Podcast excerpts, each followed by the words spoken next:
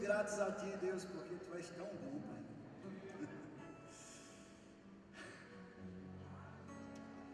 Tu és bom, Senhor. Tu nunca desistisse de nenhum de nós e nunca vai desistir, Senhor. Tu não desiste de ninguém da nossa família, Senhor. Não. Todos os nossos estarão em Ti, Senhor. Eu sei, Pai, que Tu nos chamaste para um projeto chamado família, Deus. E dentro desse projeto, a bênção. Dentro desse projeto, a provisão. Dentro desse projeto, a salvação, Senhor.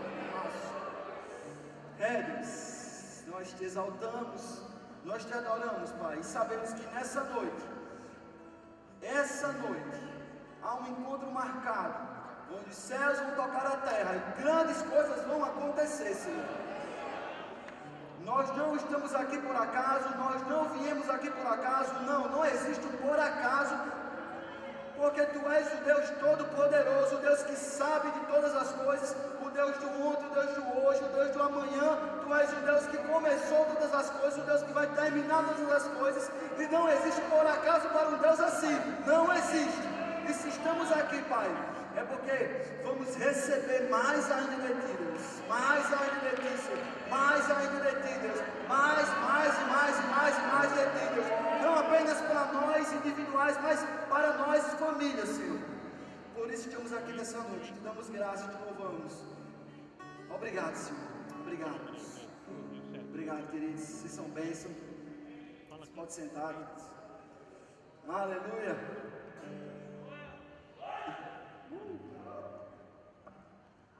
Hoje vai ser bom ministrar. Pastor Policarpo está aí, deixa a gente bem animado. Primeiro, é? Queridos, Está, está, está ouvindo? Está como foi apresentado, meu nome é Marconi, tá? Lívia está ali, daqui a pouco ela está vindo. Eu estou só preparando o ambiente para a chegada dela, tá? Então se prepare para quando ela subir aqui, grandes coisas também vão acontecer. Eu tenho certeza que sua vida não vai voltar mais da mesma forma. Querido, entenda, quando a gente fala isso, não é um jargão, quando a gente fala assim, que a nossa vida vai mudar, que as coisas vão acontecer, que hoje é uma noite especial. Não é um jargão, não é uma coisa qualquer, não é uma palavra aleatória falada, não. É porque onde a luz do conhecimento da palavra, treva é dissipada e as coisas são mudadas. Você está aqui? Você está compreendendo isso? Se você está aqui, esteja com o coração aberto, esteja com a mente preparada para receber, para acolher com mansidão essa palavra. Eu garanto a você, aonde a palavra toca, coisas se transformam. Amém? Abra sua Bíblia em Hebreus capítulo 12. A gente vai falar um pouco hoje sobre corrida, Tá, mo- tá modulando, agora tá baixo. corrida, sobre propósito. né? Vou deixar para aliviar, falar um pouco mais sobre isso. Mas sabe, se nós como família, todos nós, uma vez que nascemos de novo, nós recebemos do Senhor uma carreira. Entenda que na nossa vida, mesmo quando nós não éramos salvos, mesmo quando nós não, não éramos nascidos de novo, todos nós temos uma carreira para viver, mas o mundo não entende o mundo não sabe ao certo para onde é que está indo. Eu não sei você, mas é, eu já fui várias vezes abordado no trabalho, por exemplo, e as pessoas ficam sem entender qual o propósito da vida, qual o significado da vida. Por que, que essa, essa, essa pergunta é tão, é tantas vezes feita mundo afora e as pessoas muitas vezes não conseguem compreender. É porque fora do Senhor não há propósito, fora de Deus não há uma carreira, fora do Senhor não tem para onde ir. Eu ouvi uma vez algum pastor falando sobre isso, eu não vou me recordar quem foi agora, para dar os créditos, né? Mas eu ouvi ele falando assim que quando Deus criou os céus e a terra, ele disse à terra, né? Nasçam árvores, produza, formem animais, diz para as águas, formem os peixes. E aí você entende um pouco porque os animais, os animais terrestres têm que viver na terra, não pode viver debaixo da água.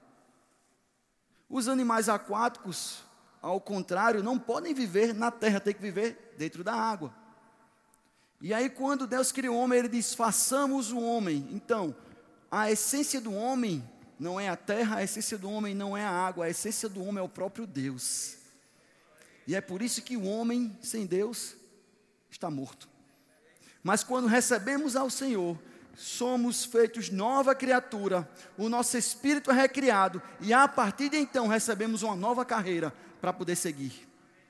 E aqui, aqui o escritor do livro de Hebreus, capítulo 12, ele vai dizer o seguinte: Portanto, também nós, visto que temos a rodear-nos tão grande nuvem de testemunhas, desembaraçando-nos de todo o peso e do pecado que tenazmente nos assedia, corramos com perseverança a carreira que nos está proposta. Olhando firmemente para o autor e consumador da fé, Jesus, o qual, em troca da alegria que estava proposta, suportou a cruz, não fazendo caso da ignomínia, e está sentado à destra do trono de Deus. Considerai, pois, atentamente aquele que suportou tamanho oposição dos pecadores contra si mesmo, para que não vos fatigueis desmaiando em vossa alma. Perceba que o escritor de Hebreus está dizendo que existe uma carreira proposta e que a gente tem que perseverar. Sabe, querido, quando a gente lê muitas vezes esse texto, a gente aplica ela de forma individual. E óbvio, a gente deve aplicar a palavra também de forma individual, mas eu quero trazer um contexto aqui de família, porque estamos no culto de família. Quem está aqui com sua família? Se você está aqui com a sua família, sua esposa, seu filho aí, alguém, aperta a mão dele, olhe para ele aproveite o momento para dizer assim: Eu te amo. Vixe, como foi fraquinho, eu te amo.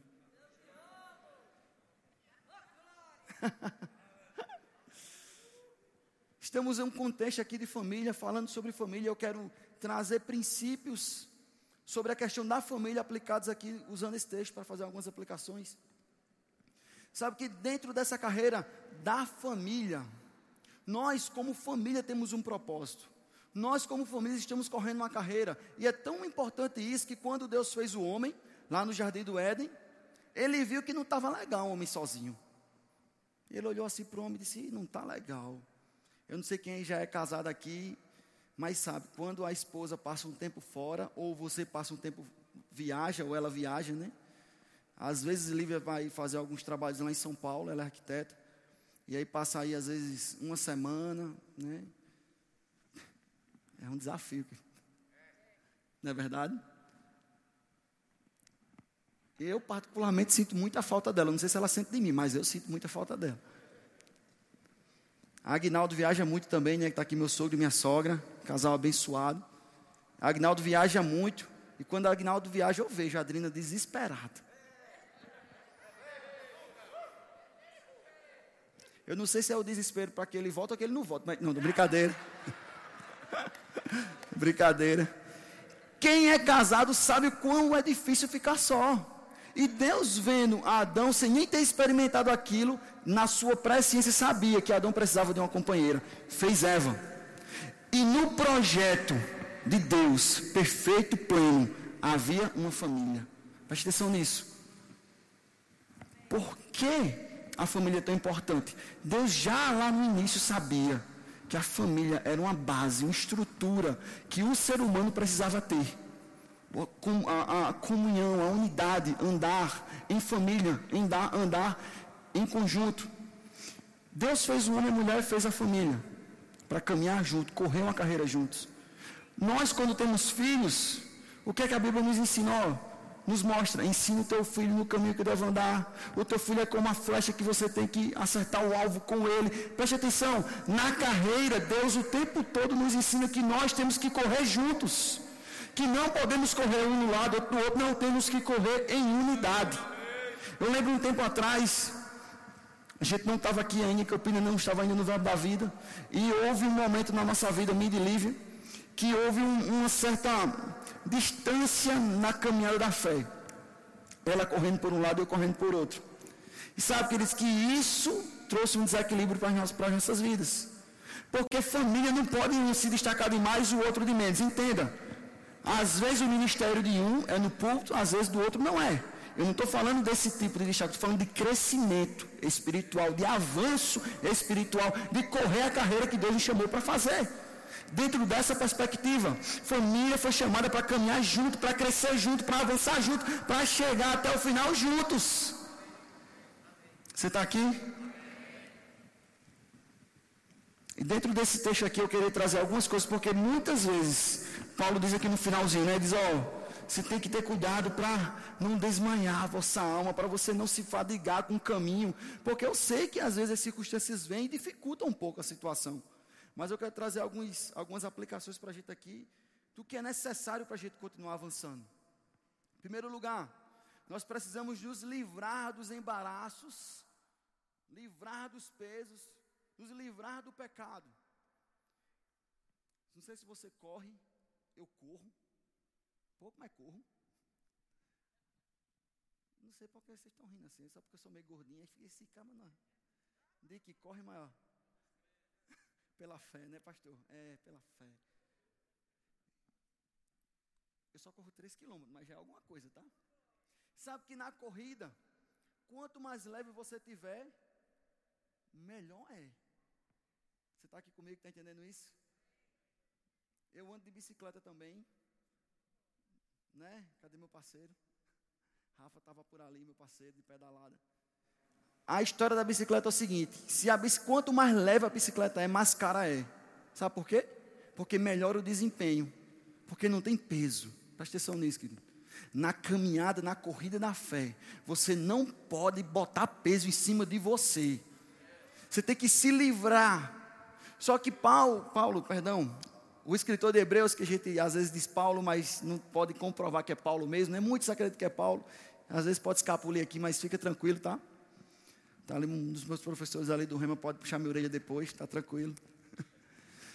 Mas o escritor de Hebreus ele vai dizer, ó, não é o desembaraçar aqui não é só com o pecado, porque às vezes né, a gente não está pecando, mas são com coisas lícitas também. Desembarace do peso e do pecado. Presta atenção, do peso é uma coisa, pecado é outra. Muitas vezes a nossa vida tem coisas lícitas, mas que a gente tem que parar e avaliar. Paulo vai lá dizer na sua carta, primeira carta aos Coríntios, ele vai dizer, ó, tudo é lícito. Então pode fazer geral, é assim que ele diz? Mas nem tudo convém. E ele continua, tudo lhe é lícito, mas nem tudo edifica. Queria te dizer uma coisa. Existe uma indústria chamada indústria do. Estou tentando lembrar o nome, por isso que eu estou falando bem devagarzinho, tá, querido? entretenimento. O que é que a indústria do entretenimento faz? Usa seu tempo, gasta seu tempo, lhe domina o tempo. É a indústria do entretenimento. Por que foi criada a indústria do entretenimento? Para literalmente roubar seu tempo. Sabe, eu não estou dizendo aqui, ah, então está dando uma de certinho demais não. É. Não, eu gosto, eu assisto filme, eu assisto futebol. Inclusive, infelizmente, estou para um time que só a graça de Jesus Cristo. Eu gosto. Eu tenho redes sociais, eu navego nas redes sociais. Só que a gente tem que ter cuidado, porque tudo isso é lícito, mas nem sempre está trazendo edificação para as nossas vidas. E no contexto da família, como isso é importante a gente estar tá ligado. Quantas e quantas vezes eu já me peguei, as minhas duas filhas lá, assistindo o desenho, e eu mexendo no celular. Todo mundo no entretenimento, mas sem desfrutar da unidade. Cuidado com os pesos. Cuidado se você é homem, se está carregando um peso que prejudica, que não edifica dentro da sua casa, cuidado com isso. Mulher, se tem algo, cuidado com isso. A gente tem que realmente se livrar do peso, mas não só do peso, das coisas ilícitas, também do pecado. O texto está claro aqui. Mas, pastor, mas irmão, você está pecando, como é que história é essa? Como é que pode isso? Não, não é pecando, não é que você está pecando. Mas olha o que o escritor diz, para deixar bem claro: desembaraçando-nos de todo o peso e do pecado que tenazmente nos assedia. Outra versão vai dizer que nos envolve. Outra versão vai dizer que nos está ao nosso redor. Querido, quando você se acorda, o pecado já está, querendo roubar a sua paz, querendo roubar a sua alegria, querendo roubar a sua santidade, querendo destruir a sua casa, querendo destruir a tua vida, querendo destruir o relacionamento com Deus. Basta você pegar o celular, começou. Botou o pé fora de casa, começou. O pecado está o tempo todo na nossa porta.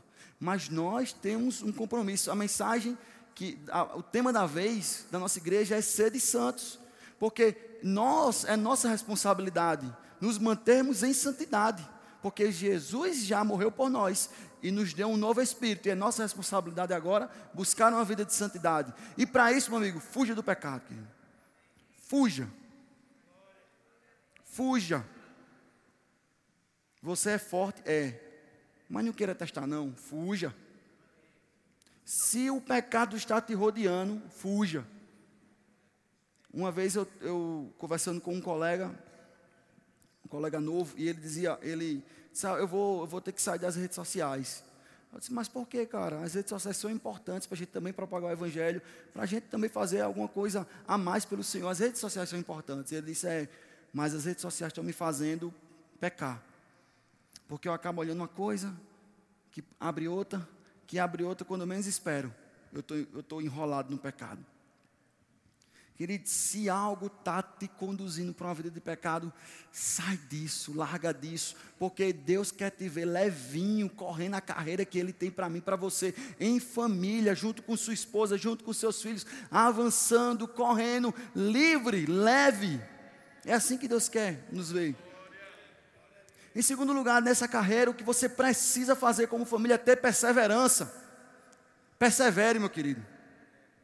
Infelizmente, a gente tem visto muitas vidas parando no meio do caminho por falta de perseverança. Só eu que vejo ou você também já viu isso acontecer com alguém próximo a você? Seja perseverante, essa palavra no original é upomene, upomone, a palavra, e o, no Strong, dicionário Strong diz estabilidade, constância, tolerância. No contexto do Novo Testamento, olha o que a palavra diz. Ela significa a característica da pessoa que não se desvia do seu propósito e de sua lealdade. Olha que coisa profunda. A fé e piedade, mesmo diante dos, das maiores provações e sofrimento. Perseverança. Sabe, aqui a gente fala muito, né? Até o sangue dá na canela. Persevera. Tá ruim? Persevera. Tá difícil? Persevera. Olha que testemunho lindo que a gente ouviu aqui. O carro estava sem combustível. Persevera com os dois reais que tu consegue emprestado, mas não fica parado, vai. E o milagre vai acontecer ao longo da jornada, ao longo do caminho. Persevera. O teu casamento está difícil, deixa eu te dizer, uma tremenda revelação. Talvez Deus queira só que você continue perseverando e você tenha vindo nessa noite só para ouvir essa palavra: persevera. Persa, mas você não está entendendo, Marconi, está muito difícil. Mas eu sei, eu não estou questionando a dificuldade o sofrimento. Eu estou só dizendo que, além do sofrimento, além das impossibilidades, existe uma palavra que vai nos impulsionar. Essa palavra é perseverança. É isso que Deus quer para a gente. Seja leal, como o significado traz aqui para a gente leal ao seu propósito. Meu Deus, meu Deus. Se você sair daqui com alguma coisa no seu coração, saia com, assim, leve isso, guarde isso dentro do seu coração. Persevere, seja leal a um propósito. Você tem filhos, queridos. Eu tenho duas filhas, a coisa mais linda do mundo. Já disse aqui, né? Puxar a mãe, Deus é bom. A coisa mais linda do mundo, Deus é bom demais. Sabe, eu tenho declarado antes mesmo, quando eu casei com Lívia, eu disse a ela: a gente vai ter três filhos, o terceiro ainda vai vir, porque ela não sabe ainda, mas brincadeira, brincadeira. O terceiro vai vir, eu creio. Sabe, eu, eu, isso aqui eu vou abrir meu coração para vocês. Quando a gente casou, eu disse: nós vamos ter três filhos. A primeira vai ser uma, uma missionária transcultural. A segunda vai ser, segundo, a segunda na época eu não sabia se era menino ou menina, né? Vai ser um missionário na política. E o terceiro vai ser um missionário nos negócios. Sabe, querido? Parece loucura, mas eu tenho declarado isso constantemente. E aí, esses dias, né, Lívia foi na escolinha fazer aquelas avaliações. Maria tem sete anos. Ela foi fazer aquelas avaliações né, que tem periodicamente com a professora. E a professora disse: Ó, A sua filha me impressionou muito com a situação aqui, porque foi, foram feito, foi feita uma pergunta para todos os alunos da sala. A pergunta era: é, qual a importância dos estudos? Foi isso? Qual a importância dos estudos? E a resposta de Maria foi: ah, os estudos são muito importantes, porque vai me é, levar, ou vai me ajudar a ser uma médica para que eu vá embora, cuidar das criancinhas como uma missionária. Olha a flecha, olha a flecha, olha a flecha. Você está direcionando seu filho para o quê, meu querido?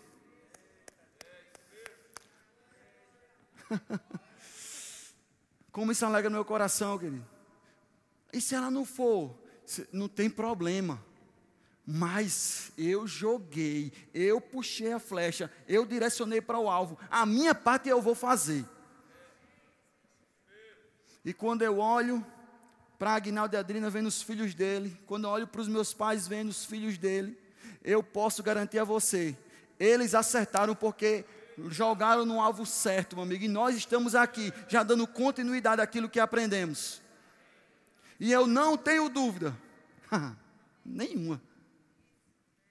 Nossas filhas serão aquilo que estão sendo forjadas para ser. Os seus filhos vão ser aquilo que vocês estão forjando-os para ser. Mas se não tiver perseverança, está difícil, persevera, continua, fica firme. E em terceiro lugar, para não tomar o tempo da minha querida, senão em casa dá problema. Em terceiro lugar, para a gente ficar firme nessa corrida, querido, preste atenção.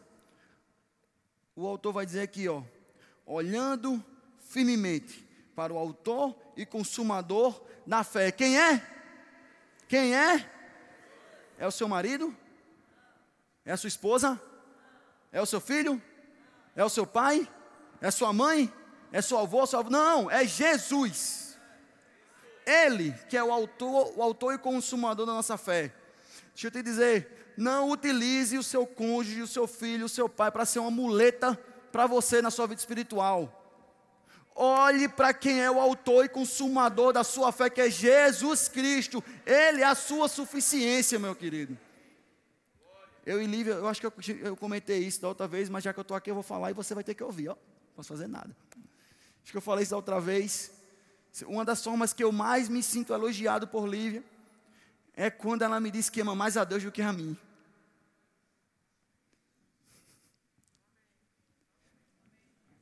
É. Eu já disse a ela por diversas vezes. Eu amo minha esposa e minhas filhas com um amor sacrificial. Estou disposto a pular na frente de um trem, levar um tiro. Não estou nem aí para a minha vida. A gente ama assim, né? Mas deixa eu te dizer uma coisa. Eu amo mais a Jesus do que a ela. Eu amo mais a Deus do que as minhas filhas. E sabe que isso é um, uma proteção para elas? Porque toda vez que eu olho para a Lívia, eu vejo Jesus. Você já experimentou isso? quando você vai olhar para sua cônjuge, quando você vai olhar para seus filhos, tente ver Jesus antes de ver eles, porque na hora da raiva, amigo, dá vontade de dar uma voadora, não dá? Eu não sou doido mesmo, não, meu capitão. Qual o tamanho do meu sogro? Bem pequenininho, rapaz. A lei dele é pior do que a lei dos homens, meu filho. Homem é mais faixa preta de jiu-jitsu, ó. Dá certinho para mim. Mas quando a gente tem um problema, a gente não tem aquela vontade de dar aquele, aquele velho arroz de goela, não tem? Mas Antes de tu responder, antes de tu abrir tua boca, antes de reclamar, antes de fazer de esculhambar, antes de bagunçar tudo, antes de estourar, tenta ver Jesus no lugar dela. A não ser que você tenha coragem de dar um grito de Jesus. Uh. Sabe por que você não tem? Porque há um respeito e um amor por Ele. E quando Jesus está na nossa casa, quando a gente está olhando para Jesus e a nossa suficiência está nele, essa questão da suficiência é muito importante. Porque o seu marido não vai te suprir de tudo. Pega essa. A sua esposa não vai te suprir de tudo, querido. O seu pai ou seus filhos, seu, sua mãe não vai te suprir de tudo. O único supridor por completo é Jesus Cristo. Ele é quem nos supre por completo. É o Espírito em nós que nos supre por completo. Sabe que a sua esposa pode ser a mulher mais crente do mundo. E você nem tanto assim. Você diz, não, mas ela é muito crente, né? Então vai dar certo na soma. Mas sabia que mais com menos dá menos? É assim? Eu não sou tão bom de matemática não, mas não é assim na equação? Mais com menos dá menos. Então o que é que você tem que fazer? Busca Jesus, se enche do Espírito. Você, como sacerdote da sua casa, a mulher como a trazendo a sabedoria, o ensino para dentro da sua casa. E quando vocês se somarem, vocês vão somar muito mais dentro da sua casa. Mas sendo entendendo que a suficiência está em Cristo. É interessante que o salmista, quando está escrevendo, ele vai falar, ele vai dizer assim, Salmo 121, 121, ele vai dizer assim: Olho para os montes e pergunto: De onde me virá o socorro? Está na versão NVT, isso aqui, essa parte que eu estou lendo. Olho para os montes e pergunto: de onde me virá o socorro? Presta atenção, querido. Você não olha para o monte para baixo. Olha. O monte fica onde? No alto. Jesus está onde? Está embaixo? No alto. A outra versão vai dizer: eleva os meus olhos para o monte. Olho para o monte. De onde me vem o socorro? Meu socorro vem do Senhor que fez o céu e a terra se o Deus que fez os, se é Deus que fez os céus e a terra, por que tu está procurando a resolução do teu problema em outros lugares? Jesus, o autor e consumador da nossa fé. Querido, circunstâncias vêm, dificuldades vêm, desafios vêm, vêm. Não vão deixar de vir? Não. Só quando Jesus voltar, acabou. Até lá, filho, não tem o que fazer. Vai passar por momentos difíceis. Jesus deixou claro isso. Só que ele diz, ó, oh, mas fica tranquila, fica de boa. A palavra que ele diz assim, tem bom ânimo. O que é bom ânimo? A gente está alegre. Está difícil? Tem bom ânimo. Sabe por quê? Porque a tua esposa venceu já essa situação. É assim que ele diz? Não, porque o teu marido venceu. É assim que ele diz? Não. Tem bom ânimo porque eu já venci. Jesus já venceu. Ele é quem fez, Ele é quem faz. E é por isso que nós temos que estar olhando para Ele, ser supridos por Ele. Ele é o nosso protetor. Sabe que quando a circunstância difícil vem, não olha para essas circunstâncias, olha para o alto. O problema está aqui na sua frente. Levanta a cabeça, olha por cima do problema olha para o alto, que é de lá que vem o nosso socorro, porque é lá onde habita o nosso autor, o consumador da nossa fé. Jesus é o nosso socorro. Você está aqui ainda? Você entendeu isso que eu trouxe até agora? Quem está aqui querendo correr a carreira aqui da sua família, você e sua casa, queria chamar a Lívia aqui. Aleluia. Aleluia. Permaneça firme, querido. Lívia vai trazer aqui algumas coisas tão poderosas aqui, fica ligado.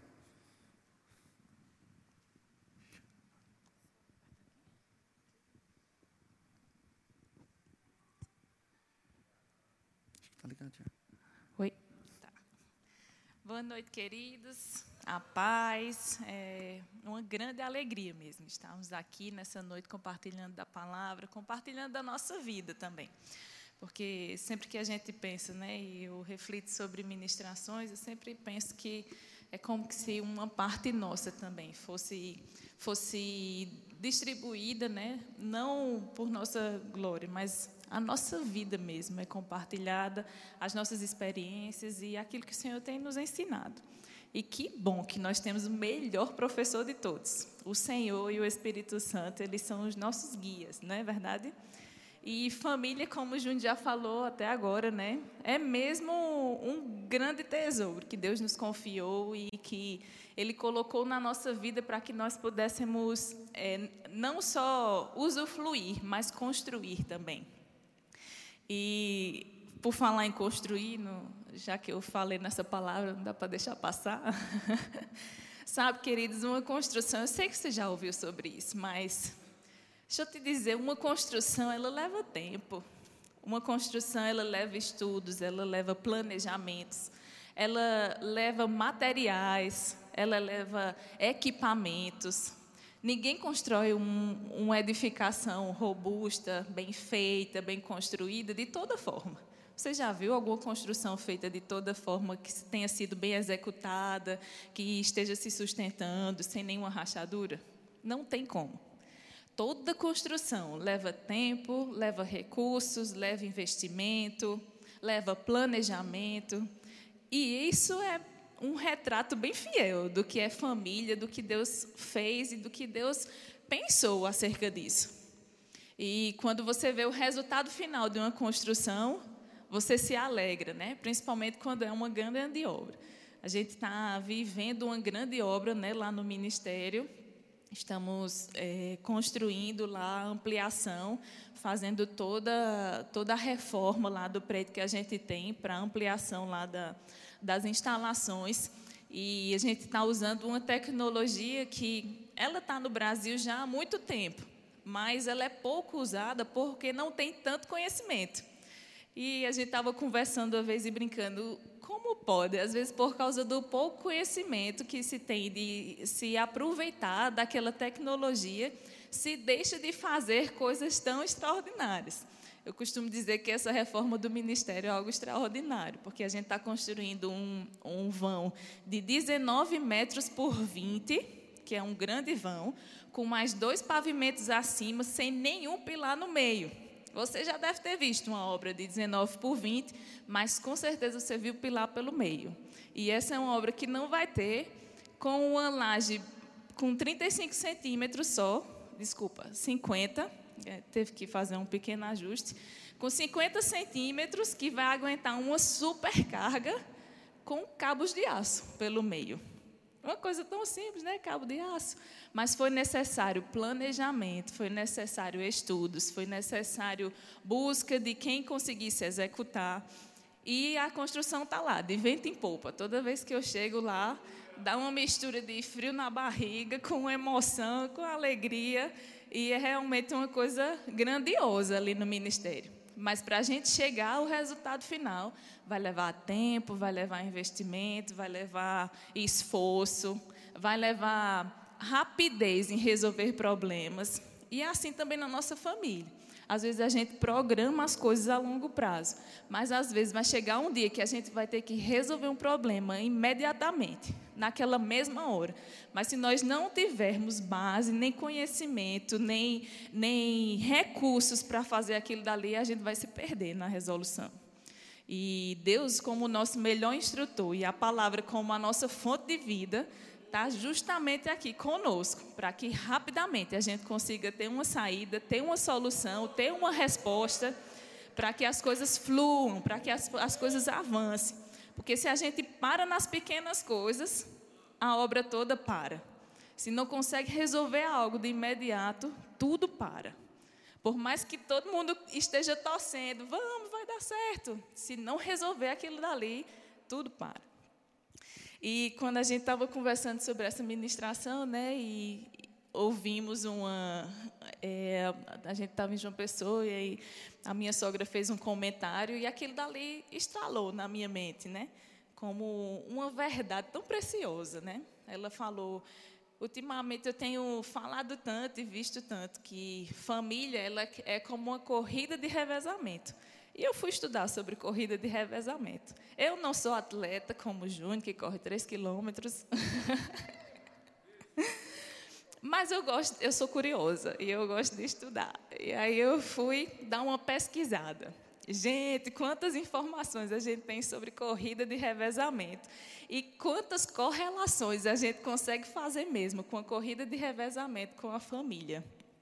Quantos aqui já viram nas Olimpíadas, sempre tem uma corrida de revezamento? Lembra que são quatro pessoas que vão juntas, às vezes de 100 metros, de 400 metros, e cada um tem que passar o bastão para o outro, que vem em seguida, né? Até que se complete todo o ciclo. E aí eu fui estudar sobre isso e tem muitas preciosidades para a gente compartilhar. Deu certo o áudio? Oh, não. Um ok assim, mas dá para passar, né? Eu vou deixar para passar no final, tá? Então vamos lá. Peguei algumas coisas, algumas informações sobre essa corrida para que a gente possa fazer essa correlação com a família. Né? E a primeira coisa é que, nessa corrida de revezamento, como eu já falei, ninguém corre só. Sempre alguém precisa estar na sua frente para entregar um bastão. Não existe corrida de revezamento com uma única pessoa. E esse é um esporte que ele é, ele é considerado o único esporte que ele é, é colaborativo. É, é outra palavra, colaborativo. Ele é considerado o único. A gente vê vôlei, que são várias, futebol, são várias pessoas, mas apenas no revezamento, um, um competidor só pode avançar quando o outro chega. Né? Então, um depende do outro, por isso que ele é colaborativo. E aí, dando umas olhadas lá, eu vi que quando se passa o bastão, não se olha para trás para pegar o bastão. Você começa a correr, tem uma área de transição de 20 metros ou de 10, né, que aí o corredor já começa a correr para pegar a velocidade e o que vem com o bastão atrás corre para entregar. Tem que entregar na posição certa, para que o outro aqui atrás já consiga pegar. Pode ser do mesmo lado, pode ser do lado inverso, tem várias formas de entregar esse bastão. E esse bastão é específico também, não pode ser qualquer bastão, nem de qualquer material. Tem os dois materiais específicos, que é o madeira ou o aço. Ele pode ser de 28 ou 30 centímetros, tem um tamanho certo, o diâmetro certo. Ele é vazado no meio, ele não é maciço. E esse bastão tem toda a sua composição. E aí, quando você, quando eu fui olhar, né, achei essa parte bem interessante, não olhar para trás, e lá na frente eu vou te dizer o, o porquê, né?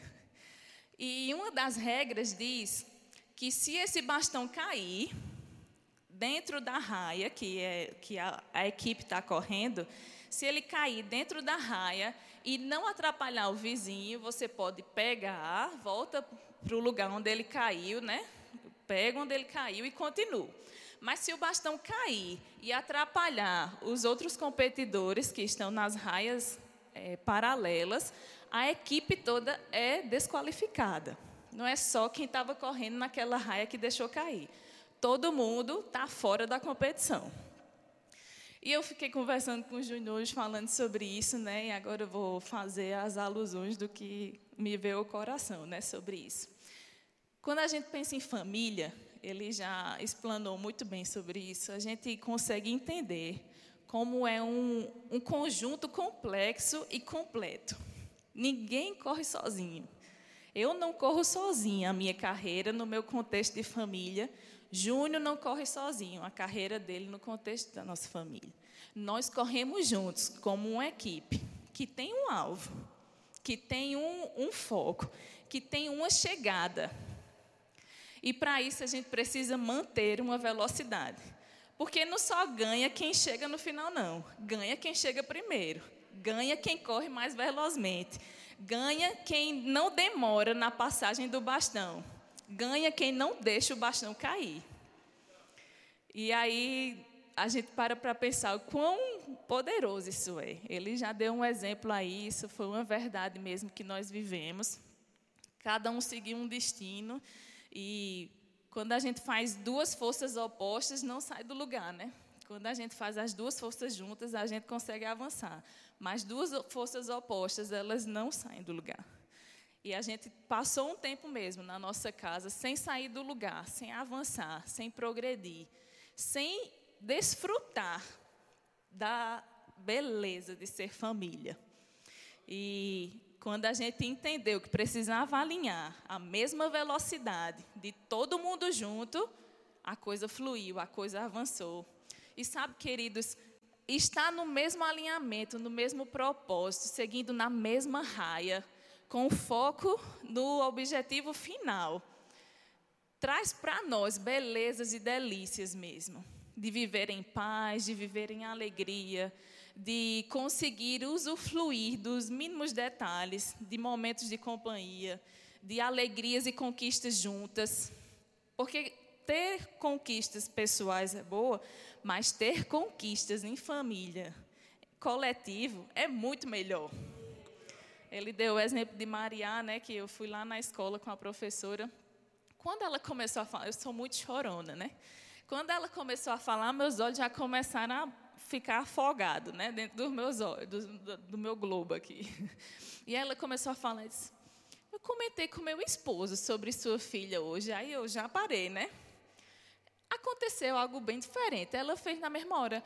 Vocês têm uma relação muito forte com a África? Eu um pouco, por quê? E aí ela foi contar a história toda. Porque gente esqueceu de dizer, mas ela disse que ia cuidar das crianças da África. Não era qualquer criança, era da África. A irmãzinha já está focada no, na, no transcultural aí. E aí ela começou a falar, eu saí de lá ainda chorando, acho que o povo tudo pensando, ixi, a filha dessa daí deve estar mal, hein? Que ela saiu chorando, mas não, era de felicidade mesmo. Entrei no carro, pai e mãe estavam me esperando lá de fora da escola já morrendo de felicidade. Bota no grupo, avisa os avós de João Pessoa, avisa todo mundo que está dando certo, que está fluindo, que é uma alegria conjunta. Os meus sogros lá, isso aí, que bênção, que alegria. Pequenas coisas, mas nós estamos na mesma raia. E de, no olho, com um foco no mesmo propósito, no prêmio final, no alvo final. E como é bom desfrutar dessas coisas. Agora vamos para o outro tópico, né? De não olhar para trás. E aquilo dali me chamou a atenção de que quando se passa o bastão não se olha para trás, porque às vezes a gente fica querendo focar no que ficou para trás, no que ficou lá atrás, no que a gente não fez, no que deu errado com os nossos pais, no que deu errado com o bisavô que estava lá atrás. E aí a gente perde o time de avançar, de progredir, de crescer, de fluir, de seguir na direção, porque a gente está focado lá atrás. E Deus gritando: aqui, o prêmio está aqui.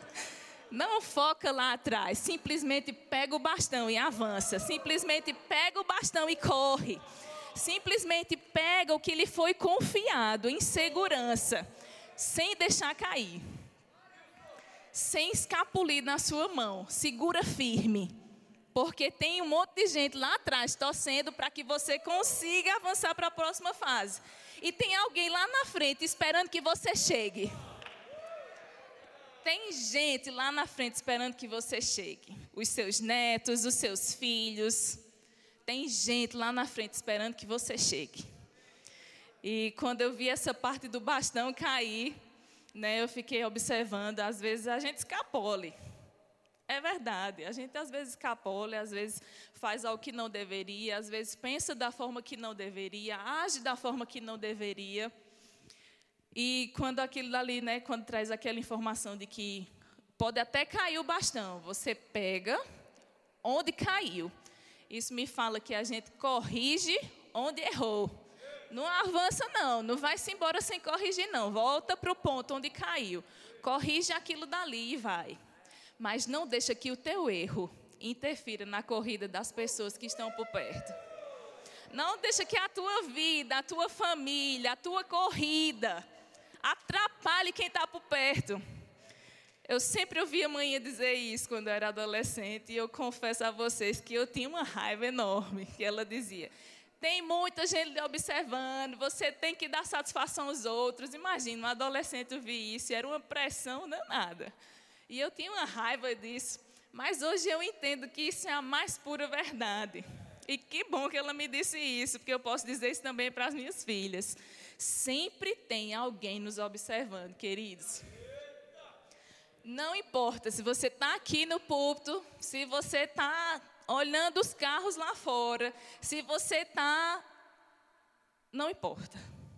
No seu trabalho, tem alguém lhe observando tem alguém que está vendo o seu caminhar, que está vendo a sua corrida, que está observando os seus filhos.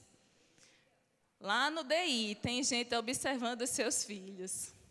Não seja, não sejamos, estamos juntos nessa corrida. Por motivo algum, tropeço para ninguém que está por perto. Para que todos possamos correr sem nenhum empecilho. E, por fim, chegaremos até o final. De geração em geração. Nós chegaremos até o prêmio final, correndo a carreira com perseverança, sem olhar para o que ficou para trás, avançando na velocidade certa, nos despindo daquilo que nos faz ficar presos.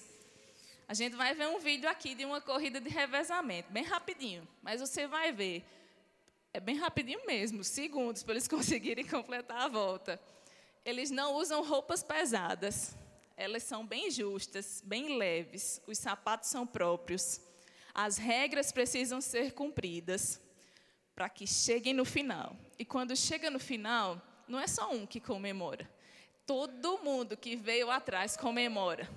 Quando a gente acerta, quando a gente chega no final, que eu o final só vai quando Jesus voltar, porque aí as minhas filhas não dão continuidade a essa carreira, se Jesus não voltar antes, minhas netas, e por aí vai. Mas todo mundo sai ganhando nessa, nessa história. Todo mundo tem um prêmio a receber. Amém?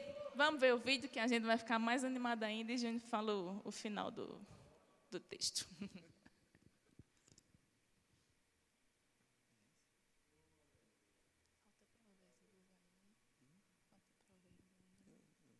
Aleluia, querido.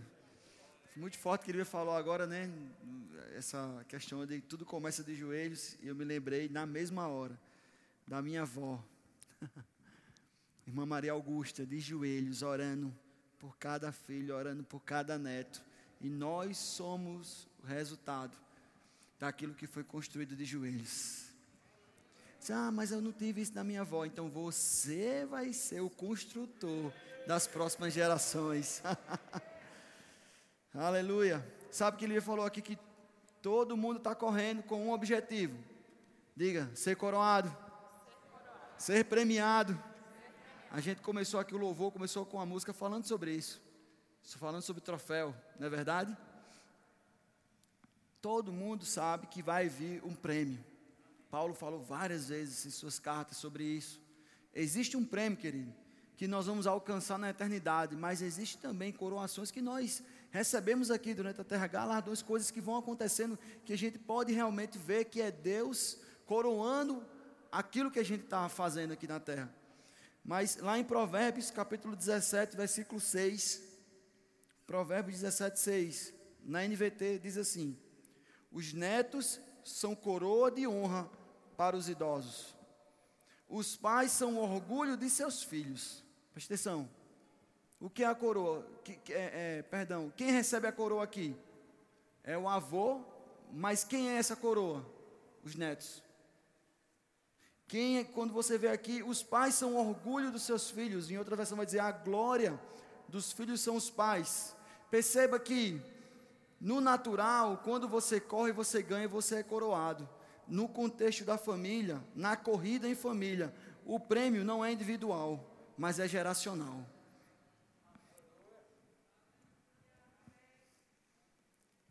Na sua família, o prêmio você vai ver nos seus filhos nos seus netos. Os seus netos vão ver o prêmio nos pais, nos seus filhos. E essa troca de bastão vai fazer com que todo mundo, no final, seja premiado.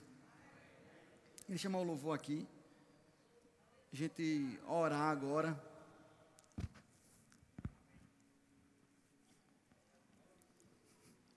Aleluia.